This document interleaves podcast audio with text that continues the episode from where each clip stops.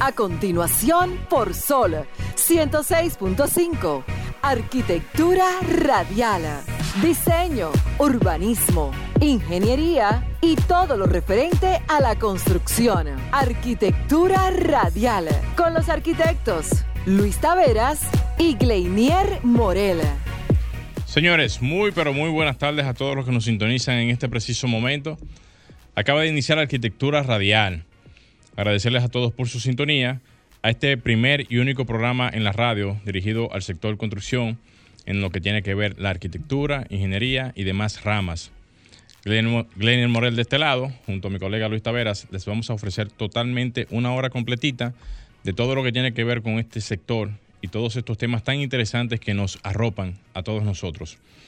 De esta misma manera vamos a iniciar diciéndole a todos los estudiantes que estén pendientes de la carrera de arquitectura de la Universidad INSE, en donde este jueves, este próximo jueves 26, en dos semanas de mayo, estaremos allá a las 6 de la tarde impartiendo unas charlas conjuntamente con mi colega Luis Taveras. Invitamos a todos los estudiantes de esta misma universidad a que se den cita para que nos acompañen en esta actividad. Agradecemos también al director de la Escuela de Arquitectura de INSE, al arquitecto Francisco Medina, por la oportunidad brindada. También aprovechamos la ocasión para ponernos a la disposición de todas las universidades y escuelas de arquitectura para ponerlos, o sea, para ponernos también a la orden de cada uno de ellos y que podamos también brindarles a cada una de estas universidades estas charlas totalmente gratuitas, las cuales son de mucho interés para los estudiantes de nuevo ingreso. De esta manera, señores, inicia Arquitectura Radial. Estimula tus sentidos, enriquece tus conocimientos. Arquitectura Radial. Sean todos bienvenidos, como bien dijo mi colega Gleinel Morel, a un programa más de Arquitectura Radial, programa número 18 del año. Pueden, recuerden que pueden sintonizarnos en todo el territorio nacional a través de las ondas de Sol, Sol 106.5, para el Cibao 92.1, para Barahona y el Sur 106.7, en el Este 94.7, Samaná 88.5, Ayway 106.5.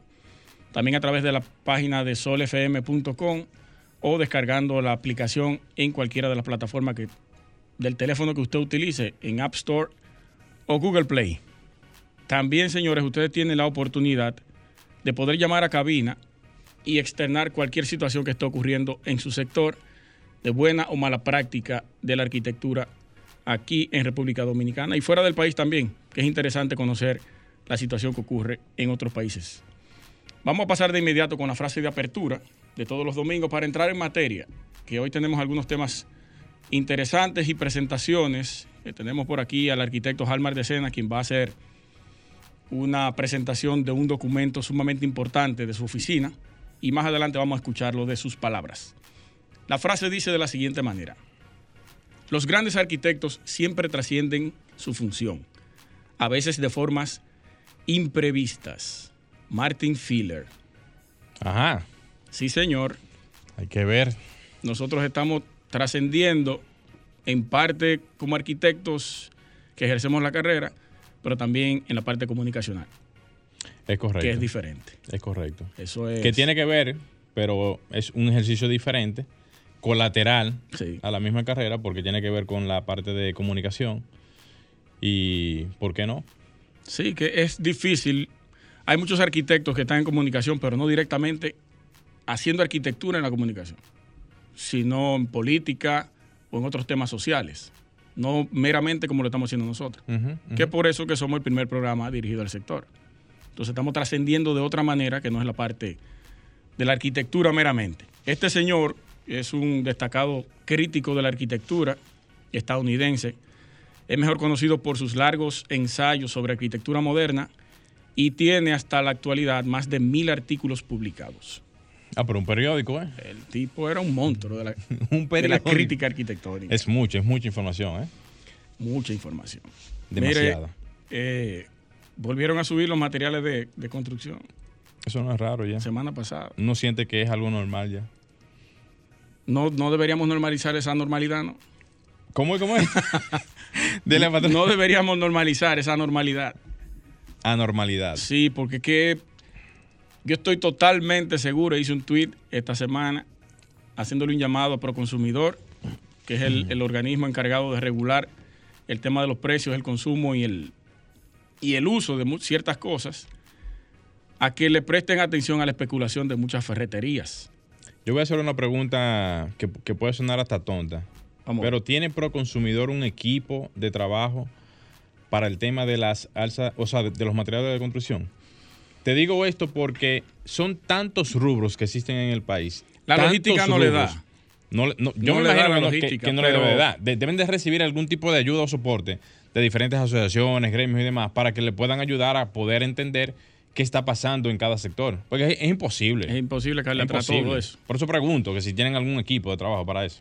Eh, Por eso ahí mismo en el tweet yo decía que se refugie también en, en instituciones que puedan darle la mano y colaborarlo. Claro. En ese sentido, porque es que eh, esto está saliendo del control y el sector constru- construcción está sufriendo directamente un golpe bajo con esa, con esa alza. Muy duro, muy duro. Y sobre eso voy a hablar en, en breve, un material. Quisiera, a propósito de los materiales, Ajá. llamar al ingeniero Raldi Romero de RGA Capacitaciones en Santiago, que él maneja muy bien al dedillo el tema de los precios y los presupuestos, al igual que el ingeniero José López. José López, saludo para ellos. Eh, porque él tiene unos datos sumamente interesantes sobre la, la eh, ¿cómo que se le llama esto? Eh, Costos el margen de beneficios que ha disminuido en la parte de la construcción informaleta. Ah, informaleta. Sí. Ha tenido una disminución, pero abrumadora. Entonces, yo quiero que él, vamos a ver si lo contactamos ahorita, Franklin, pueda llamar aquí y darnos esos detalles para que la gente se pueda orientar en ese sentido. Y en la parte de los materiales hay una solución que voy a hablar ahorita. A ver si nos comunicamos también con, eh, ¿cómo que se llama el El ingeniero? ingeniero Alcides. Alcides Rodríguez, para que nos dé detalles de eso, porque ya se está implementando aquí. Él ha tenido la oportunidad de aprobar algunos proyectos de eso. Y es sumamente interesante que podamos escuchar de un experto Sí. en la materia y que conoce perfectamente estos detalles para también poner al, al- al tanto a todos estos arqueoyentes que están pendientes a las informaciones que aquí pasamos, porque es importante que el acero tradicional se pueda ir combinando, no cambiando, pero sí combinando con otras alternativas para así ayudar a los costos económicos de la construcción que ya están, no solamente, ya, ya no es por las nubes, ya trascienden ya ese término, está muy alto, muy elevado. 84 mil enlatados de varilla. ¿Qué vamos a hacer con ese atado? eh? Subió la semana pasada otra vez. ¿Qué vamos a hacer con un El atado? cemento también el cemento subió. también. ¿Qué vamos a hacer con eso? eh? Está difícil. Está complicado Está realmente. difícil. Y lo más interesante, lo más interesante, que la mayoría de, de quienes están dirigiendo el país actualmente en el gobierno tienen empresas constructoras y tienen fábricas de cemento, procesamiento de metales y todo ese tipo de cosas. Y es como que no, pues lo voy a poner así, como que no le importa el alza de los precios de los materiales, porque siendo la construcción el segundo sector que aporta al Producto Interno Bruto, es el segundo. El Más primero- importante. Más importante, el primero es el turismo, a través de bares, restaurantes y hoteles. No se le está poniendo la atención adecuada a eso. Y, se- y nos estamos descarrilando a un. ¿Cómo es? Nos estamos yendo a un, A un redi- derrisco. derricadero con No- ese sentido. ¿No será porque el interés eh, privado trasciende realmente el, el interés económico de... Harmar va a decir algo ahorita de eso. Porque en realidad yo creo que ahí im- implica mucho el, el- el tema del interés, porque si bien es cierto, lo- Pero lo- ma- mayor interés deberían tener ellos. no, el, el interés económico que tienen o que pueden tener para... Ah, pero para en, en términos de ingresos. en términos de ingresos. O sea, hay que estar claro con eso. ¿eh? Eso, eso no puede ser algo de que un, un ocultismo en ese sentido. Eso, eso, eso es una realidad. Y pasa no solamente aquí en el, en el país, pasa en muchas áreas, Sí. de, de- en, en muchos otros sectores, incluyendo el de la construcción. Y no, no para de venderse. Lamentablemente no para de No venderse, para de porque venderse. ese es el único recurso que se conoce y se tiene constructivamente hablando, para resolver el tema de la construcción. Cuando entre el acero, eh, ¿cómo se llama? El acero el que tú va- vas a mencionar. la varilla en fibra de vidrio. en fibra de vidrio, a tener algún tipo de auge, así también como otros materiales que puedan dar un poquito más de holgura a otro tipo Otras de alternativas de construcción. Claro, entonces ya como la, la famosa oferta eh, de- eh, competitiva, o sea, of- of- eh, ¿cómo que se le La- dice? eh, oferta y demanda. Exacto. La famosa oferta y demanda que va a existir en ese momento va a hacer que la competitividad de un tiempo, o sea, de, de- de un recurso, gane más tiempo en cuanto a los, a los recursos, Hay que ver la resistencia de a los costos más bien. y resistencia de los sectores a ciertos materiales que puedan ser alternativas de solución. Porque si el sector tradicional de materiales de construcción se opone, que es el más fuerte, eso no va a entrar. Por eso yo quiero que ahorita hablemos con, con Alcides Rodríguez, el ingeniero, porque él le ha aprobado ya en obras públicas, pero a proyectos muy mínimos, esa solución. Perfecto. pero que sea de, su- de sus palabras que salga todo lo que va a, a informar él. Hacemos un cambio, Franklin. Señores, no se muevan, que venimos con mucha información. Para todos los que nos siguen en las redes y plataformas digitales, nos pueden buscar ahora mismo en la plataforma de Instagram como Arquitectura Radial para que puedan ver nuestra transmisión en vivo ahora mismo aquí en cabina y cualquier tipo de inquietud, pregunta o detalles que quieran manifestarnos lo puedan también hacer bajo la misma plataforma. Así también si quieren hacer algún tipo de anuncio o llamado, lo pueden hacer aquí a los números de cabinas al 809 540 165.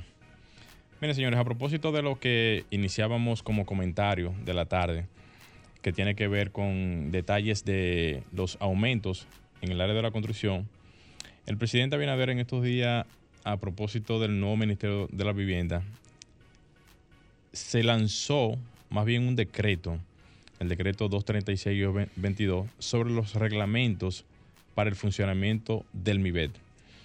Este decreto crea los reglamentos orgánicos y el funcionamiento eh, funcional del mismo ministerio, que cuenta con, casi con 90 y pico de artículos que tiene por objeto definir las competencias, funciones, estructuras internas y organización del mismo ministerio.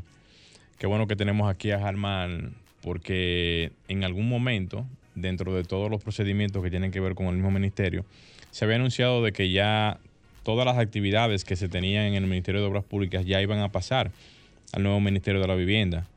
Yo todavía no sé, eh, no estoy muy claro de eso, si los procedimientos de tramitación de planos ya están corriendo perfectamente bien allá en el nuevo ministerio y cómo estos procedimientos de tramitación se están ejecutando y otros detalles más que son sumamente importantes para lo que es el desarrollo de la tramitación de planos y proyectos en República Dominicana. Estuve leyendo una información de Estados Unidos, me parece que fue en Texas o en otro estado, que decía que tenían ahora mismo problemas en lo que era la parte de tramitación de proyectos, pero increíblemente me topé con la información que decía que el problema que ellos tenían ahora mismo era de que se estaba pasando de más de tres meses. Cuando yo leo la información, caigo aquí al país y digo, wow, pero el problema de ellos allá ahora mismo es de más de tres meses. Quiere decir que en la actualidad el tiempo de ejecución de cualquier tramitación es menos de ese tiempo.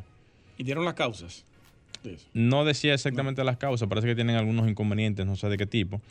Pero eso me da a entender de que si en otros países el tiempo de tramitación de proyectos es de menos de tres meses, aquí debe, deberíamos de estar tratando de alcanzar esas metas que aparentemente no son imposibles, porque aquí todavía seguimos teniendo un retraso significativo en el tema de tramitación de proyectos, que va a depender mucho de la firma, va a depender mucho del que esté desarrollando esos proyectos, el conocimiento que tenga y demás. Yo sé que depende mucho de eso, pero también entiendo que deben de existir ahora unos canales nuevos de información para todos esos reglamentos que van a estar ahora en el nuevo MIBET. ¿Por qué digo un canal de información? Porque en la parte de estructura hay muchísimas reglamentaciones, en la parte arquitectónica hay muchísimas reglamentaciones y a pesar de que existen unos dossier informativos que dicen cuáles son estas informaciones a nivel de los parqueos, eh, los linderos, eh, muchísimos detalles, el tema de las basuras, el tema de, la parte eléctrica, o sea, son muchas informaciones. Debe de haber un canal ahora, un nuevo canal de información que sea para orientar a los profesionales o que tengan algún tipo de capacitación para este tipo de temas, porque el profesional yo sé que ahora mismo no tiene el interés que debiera de tener para caerle atrás a todo ese tipo de informaciones y no se documenta bien y a la hora de llevar esos proyectos al, al, ministerio se topa con muchísimas situaciones que son retrasos a la hora de aprobación de este tipo de proyectos. Lo que hace a su vez que se sume más tiempo de la cuenta en lo que es la parte de tramitación. Esto es por el lado del profesional. Ahora, por el lado de la institución, como decía hace poco, debieran de ellos abrir algún canal de capacitaciones, de cursos, de charlas para los profesionales. Y hoy en día contamos con demasiadas herramientas. Tenemos el famoso YouTube, que puede ser una herramienta sumamente importante y de fácil acceso a cualquier persona que quiera capacitarse sobre este tipo de temas. Y si no, si no es por esta vía, que sea también algún tipo de curso que esporádicamente se esté dando para los profesionales del área. ¿Para qué estos cursos? Para que se puedan capacitar en materia de tramitación de proyectos, porque no todo el mundo tramita. O sea, aquí yo sé que la firma tuya, Harman, tramita constantemente y ya hay un conocimiento ya como constante en ese sentido, pero hay muchos profesionales que no tramitan. Que de cada 10 edificios, 7 son de Harman tramitados. Ay. y eso quiere decir, señores, que el tema de la tramitación aquí en República Dominicana para poder paliar un poquito, no solamente la parte de la informalidad, que es la que se lleva todos los bombos y platillos en los trabajos, sino para que se le dé algún tipo de confianza al que quiere hacer, o sea, a, eh, un inversionista que quiere hacer algo por la legalidad, de confiar más en el sistema. Eso le va a beneficiar a las firmas, le va a beneficiar al Estado, le va a beneficiar al usuario final y en fin nos va a beneficiar a todos porque el resultado que se quiere es de que la parte formal tenga un poquito más de representación en lo que son los proyectos que se hacen en el día a día y no que la parte informal siga cobrando fuerza como siempre lo ha hecho, haciendo proyectos en donde la gran mayoría no pasa por ningún tipo de filtro. No pasa ni por el Estado a nivel de lo que son las dependencias que tienen que ver con estos temas, no pasa por un filtro arquitectónico, estructural, sanitario, eléctrico, y esto hace que todas esas condicionantes no tengan ningún tipo de verificación a la hora de la ejecución. Por lo tanto, más del 60% de las construcciones, como lo demuestra la informalidad, hacen que la gran mayoría no estén reguladas bajo lo que son los, organismos del Estado, pudiendo así la, la, gran mayoría de ellas poder tener algún tipo de debilidad estructural debilidad arquitectónica, debilidad sanitaria y hasta inclusive eléctrica para lo que son los eh, diferentes puntos que se pudieran encontrar y que las cuales pudiesen ser, eh, eh, qué sé yo, cuando venga algún, algún, tipo de huracán, algún tipo de, sismo, pudiesen ser víctimas los que viven ahí o las personas que están residiendo en, en estas edificaciones de cualquier tipo de incidencia de la naturaleza. Pongo el, tema es porque entiendo que este tipo de asuntos, cuando salen a la luz, son oportunos para uno poder mostrar las debilidades que tiene el sistema y que se puedan buscar alternativas que puedan ayudar a que los que están en este medio puedan tener algún tipo de, de, de vía, si cabe decir el término, para que de alguna manera puedan tener las informaciones que se necesitan y así en lo adelante el profesional del área no alegue ignorancia en este tema. Hasta aquí mi comentario de la tarde, Franklin. Vamos a hacer un cambio y retornamos con el comentario de Luis Taveras.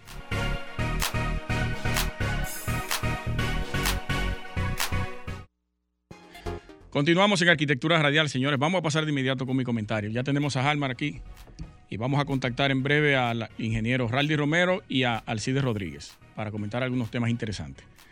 Miren, a propósito del el inicio del programa, que nosotros hablamos sobre el precio los, precios de los materiales, la varilla, el cemento y todo eso, yo estuve leyendo un artículo sumamente interesante sobre un producto, un material que se está trabajando en algunos países de Europa. Recibí esta mañana algunos documentos desde España, un amigo nuestro, ella José Luis, quien está en, constante contacto con nosotros. Y siempre que yo emito alguna opinión, él me envía documentos e información relacionada a, lo que yo hablo. Entonces, eh, estas varillas de fibra de vidrio que se están implementando ya desde los años 60, según la información, viene dándose en, en ciertas o ciertos países como, como material alternativo de construcción estructural, dando de lado a la parte del acero por el tema de la corrosión. Y aquí voy a leer algunas, algunas ventajas que tiene este tipo de material. El procedimiento de estas varillas se llama la pultrusión. La pultrusión, señores, no es más que un proceso de fabricación utilizado para formar un perfil bidimensional continuo de polímeros reforzado con fibra de vidrio. Estas barras son alternativas, son una alternativa valiosa y económica sobre todo a las barras de refuerzo de acero, utilizadas como dije desde 1960 en adelante, mínimamente en algunos lugares. Por eso el, el, ingeniero Alcides nos va a dar algunos detalles porque ya aquí se ha implementado en algunos proyectos pequeños, a menor escala, porque la parte estructural fuerte de los puentes y edificaciones, él tiene unos datos ahí que todavía no se pueden implementar porque no se han aprobado esos reglamentos.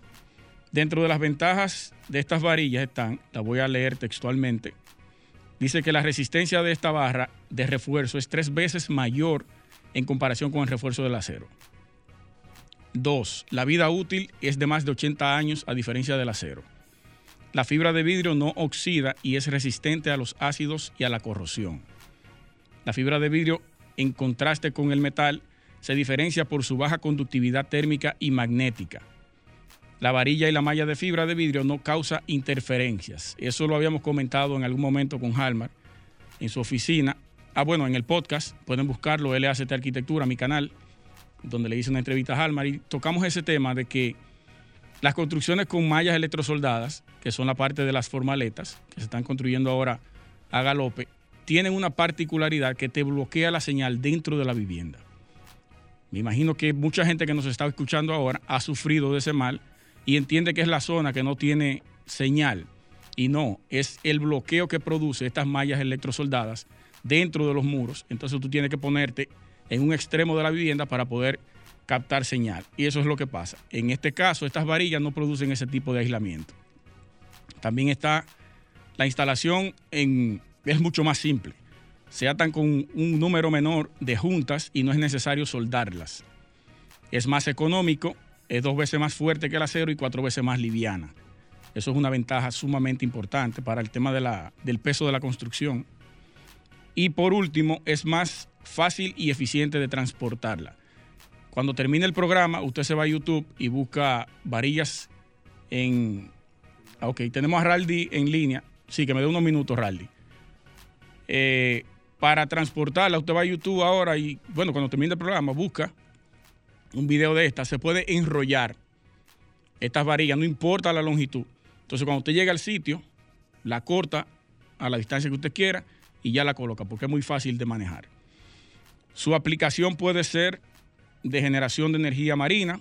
Se ha hecho ya en diferentes eh, construcciones, como la generación marina, en puentes, en carreteras, en estructuras de hormigón, etcétera. El precio yo estuve buscándolo y en Alibaba, que es una página de compra como si fuera eBay, pero en, Japón, en China, cuesta alrededor de 20 dólares el metro cuadrado. Y un metro cuadrado de estas varillas trae aproximadamente 30 piezas de esta. Yo creo que es un material alternativo a futuro. Ya tiene 60 años en el mercado, según ellos. Pero aquí como tenemos una construcción sumamente tradicional, eh, va a ser un poco difícil poder implementarla de lleno en construcciones responsables. Pasamos a la llamada de Raldi, entonces conversamos en la 2. No, no lo tengo aquí. Ahora, vamos a ver. Adelante, Raldi.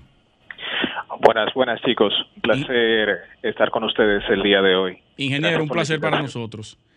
Eh, tú sabes que nosotros en principio del programa comenzamos a hablar sobre el precio de los materiales y la disminución en el tema económico para, para quienes están, para los constructores específicamente, el margen de ganancia. Y nos gustaría escuchar de parte tuya, porque tú y yo estuvimos conversando en un momento sobre eso, ¿cómo anda eso por Santiago? Perfecto. Luego del anuncio del aumento de los costos de las manos de obra en un 24%, nuestra oficina se tuvo, nos vimos en la necesidad de tener que recalcular bastantes bases de datos de empresas constructoras en Santiago. Trata, de no moverte mucho, Rally. Correcto. Le mencionaba que luego del anuncio del aumento del costo de la mano de obra, nos tuvimos, nos vimos en la necesidad de tener que modificar muchas bases de datos para empresas constructoras en Santiago, grandes y pequeñas y márgenes de ganancias que estaban aproximadamente entre un con, con el precio de venta entre un 12 y un 15% para un costo por metro cuadrado de construcción de aproximadamente 42 a 47 mil pesos.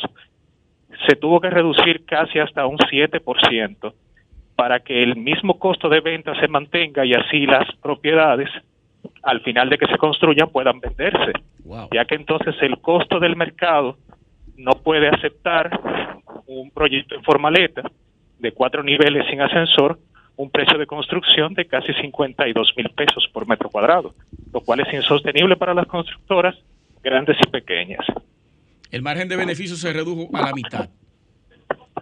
Así es, tomando en cuenta que ya se, por el aumento de los ya luego del aumento de de obra, el margen se redujo aún más. Ok. Almar o, Eso, eso, Raldi, ¿cómo tú estás? Buenas tardes. Eso pasó eh, básicamente con los proyectos que ya habían iniciado y que tenían ya un tiempo en ejecución, o está pasando con los proyectos de nuevo inicio, o sea, los lo que van a iniciar desde cero. Bueno, nos hemos topado con algunos que ya iniciaron dependiendo de la etapa en la que se encuentren, algunos habían estado al 20%, 40%, y los precios se tuvieron que recalcular posterior a los aumentos.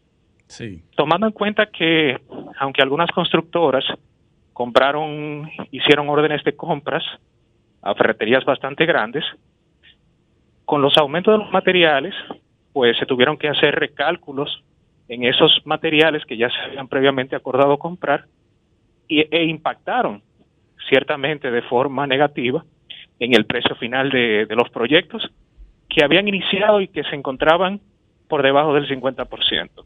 Ok.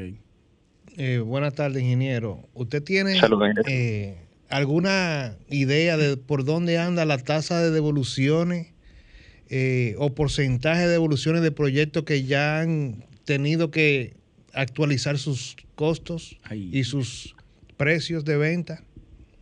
Directamente no, porque a pesar de eso, las constructoras, al momento de usted, de usted apartar un proyecto, aunque en las cláusulas de los contratos dicen que hay, eh, se enfrentan a, ciertos a ciertas variaciones de precio, pero aunque usted haya firmado un contrato, llega un momento que cuando el margen, o sea, la diferencia del precio original aumenta más de un 10, 15, 20, 15, de un 10, 15, de un 10, 12, 15%, ya ahí eh, sería inviable que la constructora pues eh, siga manteniendo el precio. Exacto. Ni el cliente lo va a asumir, ni el ni el propietario tampoco, entonces, o el posible comprador. Entonces, ahí se han presentado ciertas situaciones. No estoy al tanto de qué habría pasado en esos casos, pero ya porque es algo más legal, pero eh, hasta el momento las constructoras con las que hemos con las que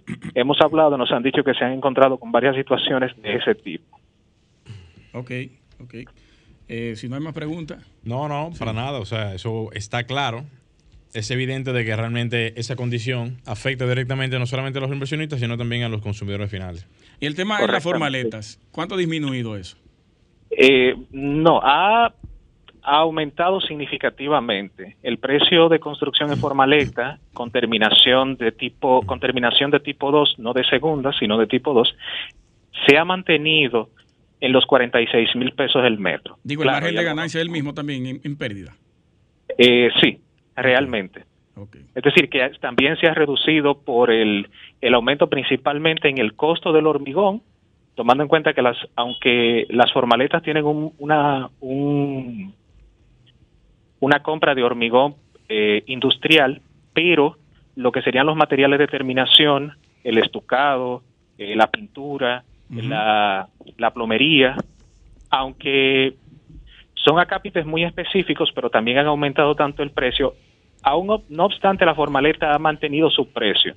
No ha variado tanto, pero igual los márgenes han bajado mucho para las constructoras y va a llegar un momento donde los proyectos que ya están construidos para venta y los nuevos, los nuevos proyectos que se están ejecutando serían inviables para que un comprador los adquiera, porque entonces comparando el precio de un apartamento, considerarían más conveniente en la zona de Santiago adquirir un solar en la periferia, próximo a Licey, próximo a Moca, próximo a Navarrete, por la zona de Gurabo, eh, saliendo de, a las afueras de Santiago, comprar un terreno y construir, porque realmente adquirir un apartamento va a llegar a un punto donde lo que te están, el costo que te están, el, eh, la superficie que te están vendiendo, por muchas amenidades que tenga, gimnasio, piscina, parque infantil, no es rentable para que el, cliente final pueda adquirir ese, ese, esa vivienda por mucho, muchas amenidades que tenga, no justificaría el precio tan alto de un apartamento que oscilan entre los 63 metros en adelante. Ok. Muy buenas informaciones, hermano. Eh, yo espero que los clientes que estén escuchando el programa puedan entender y sopesar ese, esa variación de precios. Que no Llegar a un consenso y un acuerdo con las constructoras. No es culpa de las constructoras. nosotros también lo estamos sufriendo, esa, eh, eh, esas podemos decir que ese, esa especulación en ciertas en cierta, en ciertas en ciertos puntos sí. exacto en ciertos puntos pero en otros no tanto muchísimas gracias ingeniero Luis y Lenier gracias por tenerme pendiente y estamos siempre a la orden. Bien bien bien sí, nos contactamos más adelante. Vamos a hacer un cambio y regresamos señores no se muevan. En arquitectura radial ya tenemos a Halmar de Sena. Bueno ya él conversó con Raldi también Ya ustedes saben que él está por aquí. Miren, eh, Halmar, a ¿qué sus tú órdenes. Mire, yo tengo algo que vengo trabajando hace un poco tiempo, eh, una especie de promoción interna de la oficina. Sí. Y quise compartirlo con los amigos de Arquitectura Radial. Se trata de unos portafolios, unos brochures que, que nosotros mandamos realizar eh, donde mostramos parte de los proyectos realizados por la oficina a través del tiempo. Eh, aquí nosotros dividimos en dos por un tema más estratégico de, de, de, distribución y de, y de estrategia de, comunicación y por proyecto. Hay un portafolio que trata de más o menos 20 y pico de proyectos eh, puntuales y otro ya de más desarrollo urbano que trata también de 20 y pico de proyectos urbanos más o menos realizados por la oficina. Y quise pasar por aquí a, dejarle un ejemplar a ustedes. Excelente. Eh, para que lo comenten, vean qué, qué, les parece. Eso es un fruto de... Muchos años de trabajo. Cerca de 15 ¿eh? años de, trabajo de la oficina de Estudios Aldo. Y, aquí están todos los proyectos, tú dejaste alguno fuera. No, es una selección, debe haber la mitad de los proyectos más o menos de los que nosotros hemos hecho. Y quisimos hacerlo así porque si no iba a ser inviable a nivel de costos poner... Claro. Además hay proyectos que se hicieron en principio donde no hay una documentación muy gráfica, acorde a los tiempos. claro, claro, eso. Entonces, eso es lo filtramos. Eso es entendible. Y qué bueno que tú estás haciendo esto, Halmar, porque de una manera u otra como dice uno, un buen dominicano, hay que cacarear los trabajos. Y esto es una manera muy efectiva de decir el trabajo realizado, el tiempo realizado, o sea, el tiempo que tú tienes realizando este tipo de proyectos. Y ahora mismo aquí podríamos ver una especie como de compendio histórico, desde el inicio de la oficina hasta la época, de todo el esfuerzo y la confianza depositada por muchos años con todos los clientes que ustedes tienen allá, o sea, que tú tienes allá en la oficina. Sí que han depositado en ti eh, en, este, en este tiempo todos esos trabajos. Yo, creo que no, ahí no hay proyectos de inicio de la, de la oficina. No. No. Eh, quizás tengo que revisar, pero pienso que debe haber algunos que son iniciando, yo tengo que verlo bien. Hay proyectos que tienen aquí, yo veo 8, 9 años. Eh, pero por lo general son nuevos. Eh, la gran mayoría, ¿verdad? La gran mayoría. Harman, en, ese sentido, digo, ¿tú ibas a hacer una pregunta? Sí, sí, rápidamente. Pregunta no, sino un aclarando. Eh, como bien dijo Harman, esto está dividido en dos portafolios, uno para edificaciones y uno residencial, donde el residencial tiene 24 proyectos y el de edificaciones tiene 22. Entonces estaríamos hablando de 46 proyectos en estos dos compendios. Sí, dos, eso, eso es lo que tiene, 46, 46 proyectos. Excelente. Se fue el, Instagram. Sí, no, no, se, fue, se fue el audio, por eso lo corregimos ahora. Entonces, no, yo quiero en cierta forma eh, darle gracias a todo el que ha pasado por, por la oficina desde el principio, día cero. Esto empezó siendo una oficina familiar donde mi hermano y primos trabajaron conmigo siendo estudiantes eh, y ahí se fueron adicionando uno a uno personas de, de, acuerdo al flujo de trabajo y de proyectos, hasta hoy en día que ya es una empresa con, con más de 10 personas trabajando en la oficina. O sea que el fruto de, ese, de este trabajo es un esfuerzo compartido de todos. Yo le doy mérito a cada uno que ha aportado una línea en ese proyecto, en cada uno de esos proyectos. Y, seguimos adelante. Eh, ahora es que falta. Ahora es que falta. En esos inicios, eh, ¿cómo te llegaron los primeros proyectos? Bueno, fue quizá amigos eh, que tenían posibilidad económica, desarrollaron algunas cosas, me usaron a mí, vino un boca a boca de parte de ellos y así nació todo, poco a poco, caminando. Eh, yo digo que la disciplina y la constancia son fruto del éxito. Disciplina, constancia y buen trabajo. Buen trabajo. Y agregarle a eso que la organización es fundamental en cada uno de los proyectos que se hacen o emprendimientos que se hacen. Nosotros vamos a hacer una serie de, exposiciones, Dios mediante, en, en las universidades y tratando de motivar a los estudiantes de la carrera de arquitectura, que muchos de ellos no conocen bien a qué se van a enfrentar, no saben realmente cuáles son las diferentes facetas que tiene el arquitecto en materia de diseño, en materia de supervisión, trabajo en la calle. Y qué bueno que tú has expresado cómo, cómo tú iniciaste en, en, este sentido, porque demuestra que hay que enfocarse. O sea, hay que enfocarse y organizarse. No importa en el área en que uno esté, porque el que se desespera a principio perdió. perdió. Entonces aquí hay una, hay una muestra realmente de, dedicación, ¿verdad? De, organización y sobre todo empeño en que este proyecto haya salido. Así es. Eso es parte de un trabajo que se va a empezar a hacer. Eh, hay un, toda una estrategia de comunicación y, alrededor de estos trabajos que se van a ver en, en un futuro corto plazo pero es parte de eso, de, de, cómo mostrar nuestra oficina y cómo lo que hemos hecho hasta ahora. Permítame tomar esta llamada. Vamos arriba. Buenas tardes. Se fue. Salió. Vamos a ver esta. Buenas tardes. Aló, buenas. Sí, líder, ¿quién nos habla y de dónde? Bien, yo soy el ingeniero Jorge. Jorge. Sí, Jorge. Adelante. Sí. Eh, yo le estoy llamando porque siempre escucho el programa de ustedes.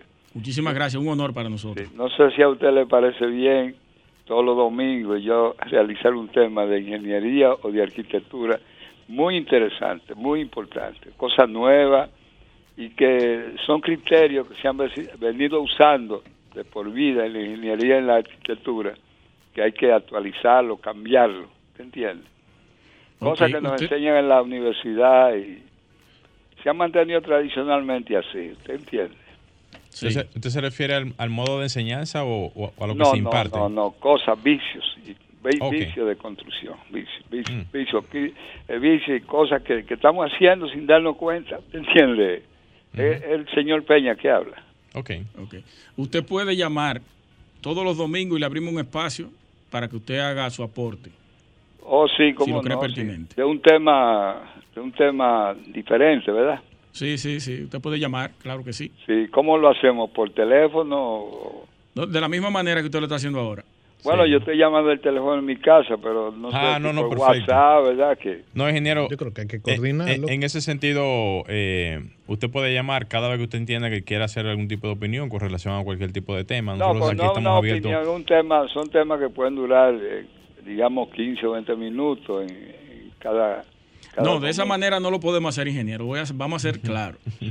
Porque es mucho tiempo. Mucho tiempo. Usted puede llamar, hacer su aporte y continuamos con el programa, pero así, de esa manera no pudiéramos, ¿no? Bueno, Sería muy largo. Pero Sí. sí, le, sí, sí le agradecemos y también, como quiera, aprovechamos para decirle que cualquier tipo de opinión o comentario o tema al cual usted quiera abordar o dar su opinión, puede Sí, hacerlo sí. cuantas veces usted son quiera. temas Este, de- este programa es suyo. Para son ese- temas de arquitectura, muy de cosas que no, que no se deben hacer y se están haciendo, ¿sabes? Ah, bien. Los micrófonos están abiertos aquí a través del teléfono, hermano. Muchísimas gracias por... Bueno, pues por su gracias. sintonía. Bien.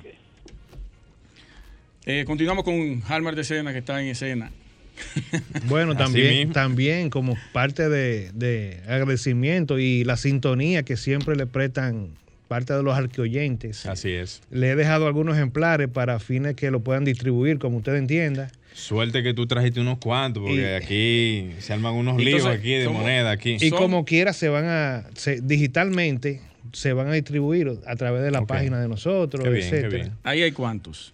Ahí hay Cuatro. seis que son tres juegos, vamos a Tres decir. juegos, Sí. tres juegos. Hay cinco. Pero si necesitan más, yo te hago llegar más, sin problema. Hay que entregarlos los dos. ¿Mm? El residencial y el, y el edif- de Puede, edificación. pudiera ser o pudiera ser individual. Individual. No, no hay problema con eso. Por Vamos a eso lo hice algo. así, Vamos a hacer individual. algo. Para el próximo domingo, quien nos escriba al WhatsApp arquitectónico puede venir a retirar su, su portafolio de. Haldo, Excelente. Haldo. O por Muy bien. Instagram. 829-630-8811. Muy bien. 829-630-8811. Arquitectos, ingenieros o aspirantes a hacerlo, escríbanos por ahí y le vamos a tener aquí su ejemplar de Estudio Haldo.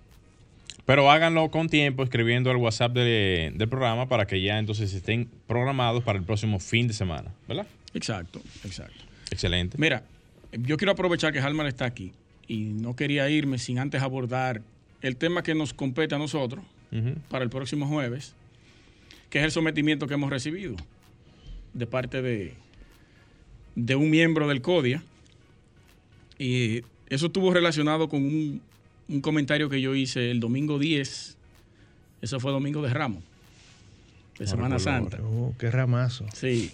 Entonces, eh, eh, pueden buscarlo, ese comentario, para que entiendan del porqué del asunto. Entonces, el jueves próximo, esta semana a nosotros nos llegó la notificación del sometimiento que está aquí. Eh, tenemos que apersonarnos allá al- a las 3 de la tarde en el CODIA para iniciar una entrevista conciliatoria con esa persona que hizo el sometimiento ante un fiscal. Eh, yo simplemente quiero decir que Arquitectura Radial nació con la finalidad de poder aportar y apoyar a todo el sector de la arquitectura en este país y a quienes están fuera del país, dominicanos. Nosotros desde un principio lo único que nos ha preocupado es motivar a que se haga una buena práctica, promover a quienes están haciendo un buen ejercicio de la arquitectura, de la ingeniería y el tema de construcción completo. Y, y le hemos brindado apoyo todo el tiempo a, a ese gremio, al CODIA, desde inicios del programa. Nosotros hemos motivado a que vengan aquí, a que promuevan lo que están haciendo, a que cuando se acercan las elecciones pueda venir los Todos los aspirantes, candidatos. los candidatos a hablar. Y ese ha sido nuestro objetivo todo el tiempo. Lo que pasa es que hay cosas que hay que decirlas. Hay cosas que históricamente eh, muchos de los miembros están siendo afectados y no, eh, no se había dicho, no se había ejercido ningún tipo de, de comunicación sobre esto. Y nosotros hicimos un comentario. Hicimos un comentario. Y está ahí. Vamos a ver qué sucede el jueves. Vamos a ver de qué trata esa entrevista conciliatoria. No voy a abordar más sobre el tema. Solo invitarlos al que pueda ver el video que lo vea. Si usted está de acuerdo conmigo, hay una petición, fírmela y si tiene posibilidad de ir el jueves, a personas allá también. Porque eh, estaremos por ahí. Estaremos por ahí. ¿Tienen algo que aportar, Halmar? No, yo entiendo que ahí solamente lo único que se pudiera enunciar es que muchas personas han entendido que verdaderamente no tienen algún tipo de voz en ese sentido. No lo digo por el hecho de lo que tú comentaste, sino porque hay cosas que el mismo gremio, a raíz de situaciones y cosas que han pasado a lo largo del tiempo, no, no, le ha dado el, respaldarazo que necesitan los profesionales de, la construcción. Yo siempre he comentado o he hecho comentarios aquí en el programa alusivo al gremio, yo que pertenezco ahora mismo al CDN de arquitectura en estos momentos, pero realmente lo que a veces las personas evidencian o dicen, lo dicen es por el sentir de que entienden de que el gremio debe de ser más. Y eso no es algo que lo dice uno, eso lo dice todo el mundo. Y eso es un secreto a voces. Y el hecho de que se pueda entender esa parte, o que se pueda entender esa parte de otra manera, es tratando de mostrarle a los demás o diciéndole a los demás lo que todo el mundo piensa y siente por los micrófonos. Aparte de todo, eh, yo entiendo que más adelante debe de haber una unificación, como yo le escribía por un tweet a uno de nuestros seguidores, eh, del gremio. Y no solamente del gremio, sino de los arquitectos y profesionales del área. Porque la desunión que existe en nuestro sector es lo que hace que hoy en día estemos como estemos. No es posible que a pesar de que somos menos de 50 mil profesionales en todo, en todo el país, en diferentes áreas, en diferentes, eh, en diferentes profesiones, no tengamos una incidencia tan, tan directa en lo que tiene que ver la construcción.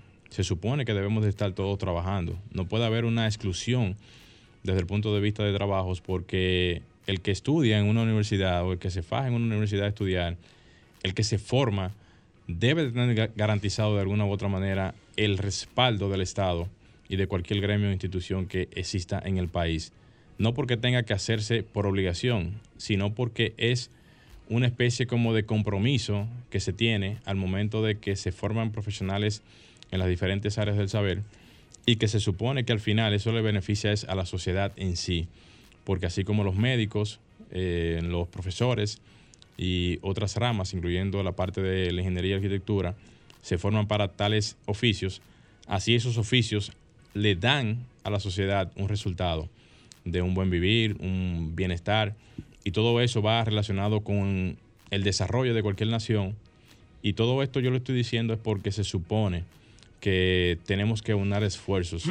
Y hago este llamado a todos los, todos los profesionales, no solamente los arquitectos, sino también ingenieros, agrimensores y demás, a que entiendan de que si no nos unimos en lo que tiene que ver nuestras áreas y defendamos nuestros derechos y nuestros espacios, no vamos a llegar a ningún lado. Este es un momento importante para que se puedan hacer conciencias en diferentes áreas y que en lo adelante entendamos que los que están en diferentes renglones, háblese la parte estatal, los que nos gobiernan, háblese también los que están en los diferentes gremios, tengan que estar ahí, no solamente porque tengan que ocupar una función, sino porque tengan algún tipo de compromiso con la representación de a quienes ellos se deben. Eh, yo entiendo que esa es mi opinión. No sé si Alma quería hacer algún bueno, comentario. Yo entiendo que el CODIA, que nos agrupa a todos, los colegiados, un poquito más el micrófono. Eh, debería ser eh, la, la, la, institución que nos amarre a todos. Los arquitectos somos el segundo grupo más numeroso en el CODIA. 9.638. Entonces, por eso quizá la mayoría de los arquitectos no comparten el pensamiento con el tema de la gestión del CODIA. Una es, cada uno de estos proyectos son proyectos que están aprobados en el CODIA. Yo pago impuestos por eso. de los que tú has desarrollado. Sí, todos esos son proyectos que se han aprobado en el CODIA. Entonces, eso pagan el 2 por mil. Sí, entonces la representación de nosotros en, en, ante el CODIA es acéfala en cierta forma, porque nosotros tenemos una sede que el CODIA nunca ha dicho nada en favor a eso. O sea, ¿cuál es el respaldo que tenemos nosotros? Los colegiados en ejercicio, porque no son colegiados simplemente, en ejercicio. Nosotros pagamos impuestos, a través de nosotros se pagan impuestos el CODIA. Entonces, es un tema de representación. Yo creo que el CODIA debe luchar por brindarle apoyo a todos los colegiados, especialmente a los arquitectos, en este caso. Luchar porque tengan mejor, mejor, un mejor futuro, un nuevo profesional, no lo que están establecidos, brindarle más oportunidades. Yo creo que esas son las labores que tienen que hacer CODIA. Darle apoyo a todos los colegiados, sin importar. No tener un grupo y aprovechar un grupo y mantenerse en el tiempo. Esa es mi opinión. Sí, ellos deben verse, deben ver, revisar eh, nuestra cuenta de Twitter, ya para terminar, y ver, leer el pensar de la mayoría de los profesionales. ¿Qué tipo de comentario emitió cada uno de esos profesionales ahí, cuando yo hice la publicación de mi sometimiento? Que mi sometimiento también arrastró a Gleinier, que no no hizo ningún juicio de valor en ese comentario. Por estar en el espacio. Por omisión. y, otras cosas que incluyeron ahí. Pero lean esos comentarios, eh, dirigentes del CODIA, y ustedes se van a dar cuenta cuál es la posición de los profesionales al cual ustedes tienen dentro de ese, ese gremio y cuál es su nivel de representación. Se hizo un, un sondeo de votación, votaron 128 personas y, el porcentaje quedó 98,2%. 98 dijo que no se sentía representado plebiscito. por ese gremio. Entonces, es revisarse, no atacar a quien trata de, fomentar de que la cosa funcione. Llegamos a la parte final de nuestro programa. Eh, sí, así es. Lástima que el tiempo se fue prácticamente volando. Agradecer la presencia del arquitecto Almas de, eh, de Sena por estar aquí en la tarde de hoy con nosotros y poder presentarnos nuestra, esa carpeta de proyectos de más de 15 años de su empresa. Eh, a todos los que han estado en sintonía con nosotros en la tarde de hoy, gracias por su sintonía. Me voy a dar vida con esto. Ey, ey, vamos a hablar de eso ahora. Esperamos vernos el próximo fin de semana. Luis Taveras, Glenn Morel y Franklin Tiburcio en los controles. Y si yo copio algunos elementos. ey, ey, cuidado. Bueno. Eso Nos vemos, señores.